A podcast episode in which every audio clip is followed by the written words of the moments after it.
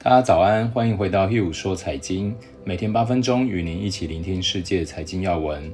频道已经在 Apple Podcast、Spotify、KKBox、SoundOn、Google Podcast 等平台上架。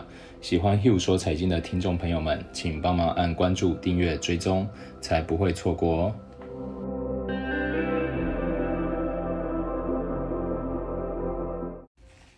大家早安，我是 Hugh，今天是十一月二号周一早上六点四十六分。先跟大家回顾一下上周美股的状况。上周美股标准普尔五百指数下跌一点二一个 percent，下跌四十点，当周是下跌五点六四个 percent。纳斯达克综合指数单日下跌两百九十七点，下跌二点六二个 percent，当周是下跌五点四七个 percent。道琼工业指数上周五是下跌零点五九个 percent，下跌一百五十七点，当周是下跌六点四七个 percent。上周五原油下跌三点二六个 percent，下跌一点二二，来到三十五点七九。黄金是下跌零点六个 percent，下跌十一块，来到一八七九美元。恐慌指数 VIX 是上涨一点一四个 percent，收在三十八点零二。呃，上周五标准普尔五百类股里面下跌最多的是非核心消费指数，是下跌了三个 percent。资讯科技类股指数是下跌二点四四个 percent。比较有支撑的是金融类股和能源类股。那我们可以看到，油价虽然下跌了三个 percent 多，但是能源类股却反而没有下跌，这可能会是一个反向的指标，大家可以多注意。周五市场是反映苹果 iPhone 的销量和 Twitter 的用户数成长均未达到预期。Twitter 当日是下跌了二十一个 percent，收在四十一点三六。不过，Google 母公司 Alphabet 股价大涨，因为该公司数字广告业务反弹。StoneX 策略分析师就表示，周五的走势提醒人们市场是多么的变化无常。企业的盈利数字本身并不算糟，但由于科技类股的估值已经非常高了，所以任何令人扫兴的消息，即使状况不是很糟，都会引起恐慌式的抛售。上周五，纽约梅隆银行中国 ADR 指数下跌两个 percent，当周下跌一点六个 percent。当周陆金所第一天上市交易，收盘上涨七点五个 percent，收在十二点七五，盘中最高触及十三点六四。一个礼拜的第一天，我想跟大家分享一下不一样的消息。那我们就先来看一下最近哪一些事情是华尔街最担心的事情，可能原因有来自大选、税改跟公司债的状况。一位股票分析师就提出，鉴于历史的模型，邮寄选票可能占二零二零年大选选票总数四十到五十个 percent 以上，可能会有超过一百万张选票被拒，是四年前被拒数量的三倍。这可能会成为关键战场中的决定因素。风险在于，如果选举产生了争议，将拖到十二月，最终由法院决定结果。同时，市场将不得不面对更多政治和经济上的不确定性。围绕财政资金方案的谈判将推迟到一月底新政府就职之后。凯雷投资全球研究部负责人 Jason 就指出，美国公司债和 GDP 的比进入二零二零年时已经到了纪录高位。算上二零二零年新增的债券，再减去重组债券，这个比例似乎今年上涨了十五个 percent。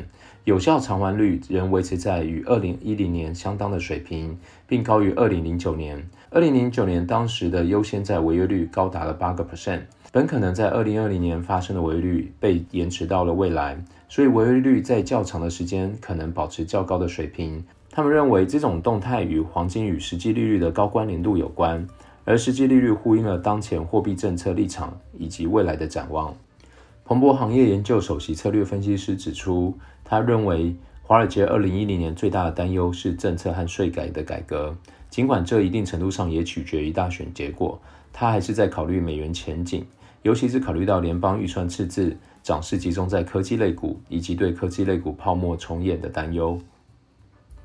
Academic Securities 的宏观策略主管指出，美国收益率变成负值，而且是二十年来前所未有的低。有人可能说美元下跌是好事，带来竞争优势。但美元结构性的疲软让他感到担忧，尤其预计美国国债发行规模将创纪录，德国实际收益率相对于美国将更具吸引力。自从欧洲债务危机以来，美国的名义收益率相对于欧洲都更有吸引力，而且实际收益率同样如此。然而，实际收益率差会变成购买美国的重要动力吗？虽然目前很少人在谈。美国十年期实质利率的下跌，以及德国十年值利率的上涨，期间两者的利差开始缩小。虽然不太知道这样会带来什么样后果，但是其令其害怕。我们先简短为大家回顾一下上周发生的事情，再为大家做一次比较详细的市场 review。美国几天后将在疫情笼罩下举行大选，选前料无法推出新一轮的刺激方案。新冠疫情的大增给川普的竞选策略带来风险，他若只靠造势集会的顾忌，可能会适得其反。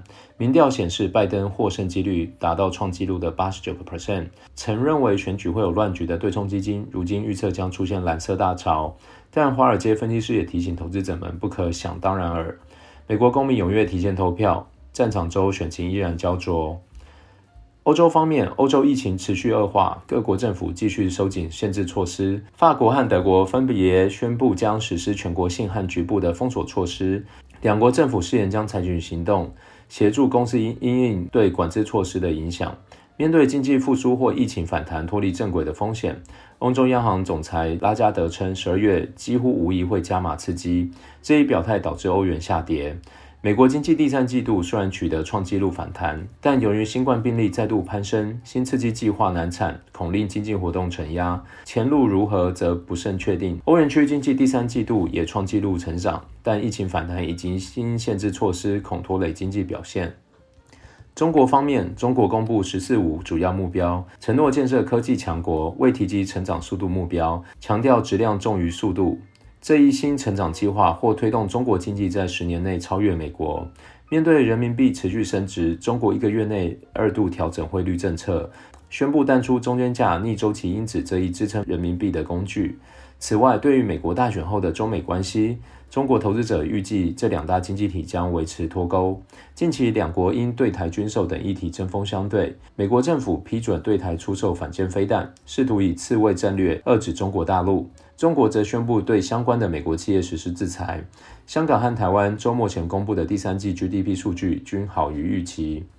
公司方面，蚂蚁集团 IPO 拟募集约三百四十五亿美元，将成为有史以来最大规模的 IPO。创始人马云的财富随之水涨船高。其保荐人之一的中金公司在全球承销商的座次预料将超过高盛和摩根士丹利。陆金所控股据称将美国 IPO 价格定在上限，募集二十四亿美元。美国四大科技公司第三季度业绩大幅成长，但由于新冠疫情，对今年余下的时间展望则没那么乐观。本周仍然是财报周的延续，即将公布财报的有高通、阿里巴巴、任天堂、软银、法国巴黎银行、法国兴业银行。